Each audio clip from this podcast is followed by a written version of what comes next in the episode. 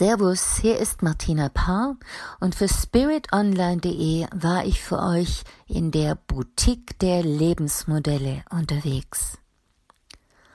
Sehr elegant hier alles. Die Verkäuferin hinterm Dresen sieht aus wie Grace Kelly. Sehr elegant, sehr blond, sehr kühl.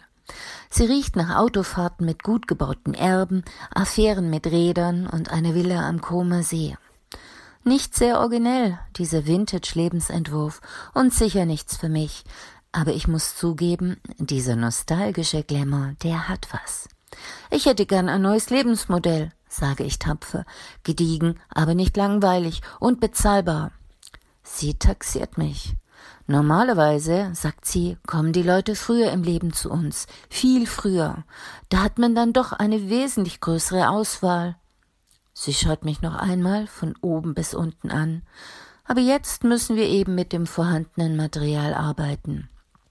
Ich schweige dazu. Es ist nicht meine Idee gewesen, meinen selbstgestrickten Lebensweg professionell aufrüschen zu lassen. Aber schließlich habe ich dann doch dem Druck von Werbung und Freundeskreis nachgegeben. Und heute ist es anders als früher, wo ja alles viel einfacher war.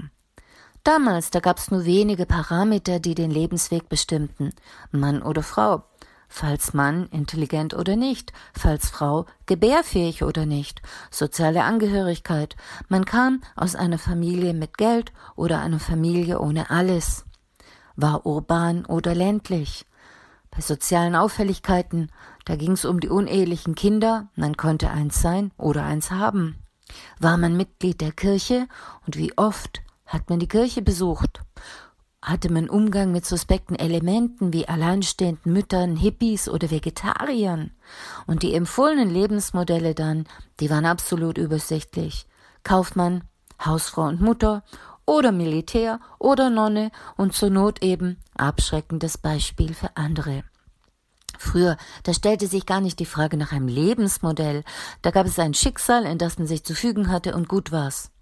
Aber heute, da lässt sich ja nicht mal die allererste Frage ohne weiteres beantworten. Mann oder Frau? Oder Conchita Wurst? Selbst wenn die geschlechtliche Identität nicht länger der Biologie überlassen, sondern individuell hinterfragt wird, als hätte man nicht im Leben schon genug Entscheidungen zu treffen, da kann man sich vorstellen, wie kompliziert sämtliche anderen Faktoren geworden sind. Als Laie ist man schnell überfordert. Haben Sie an etwas Spezielles gedacht? fragt Grace Kelly. Wir haben sortiert nach Avantgarde, Sonderangeboten, Neuigkeiten, Evergreens, Bestsellern und Trends. Wenn Sie keine Platinum-Kreditkarte haben, kommen die exklusiven Maßanfertigungen eh nicht in Frage. Aber es gibt eine enorme Auswahl von der Stange, die sich ausgesprochen individuell anfühlt. Das ist ja mein Problem, plärre ich. Dieses Überangebot, diese unerträgliche Fülle, diese Auswahl ohne Ende. Mir quält die Wahlfreiheit so langsam aus den Ohren. Leider, sagt sie, kann ich Ihnen nicht alle Konsumentenentscheidungen ersparen. Ein paar müssen Sie schon selbst treffen. Wollen wir mit Ihrem Privatleben anfangen? Ich nicke. Früher, da waren es noch drei Generationen unter einem Dach, später dann die Kernfamilie mit Papa, Mama, Kind und Fernseher. Doch mit der Möglichkeit, das erdrückende Postulat, bis dass der Tod euch scheidet, nicht durch Gattenmord, sondern durch eine Scheidung abzukürzen, hat sich langsam die Beliebigkeit auch ins Familienleben geschlichen. Letztendlich wurde das Patchwork-Modell, auch bekannt als Beziehungsrecycling, das, was sich durchgesetzt hat.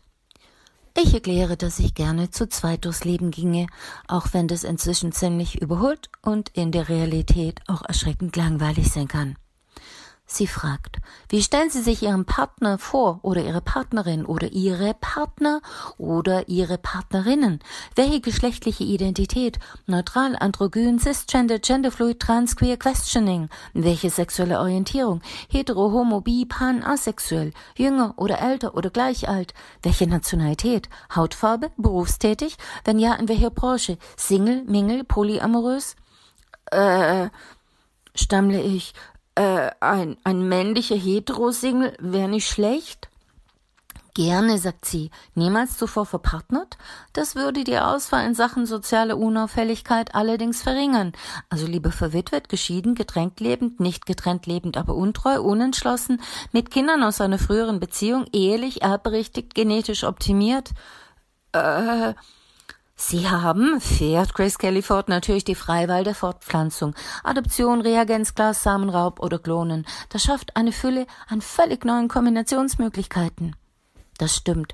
Wie in einer brasilianischen Telenovelle sind wir jetzt alle irgendwie über mehrere Ecken verwandt oder verschwägert.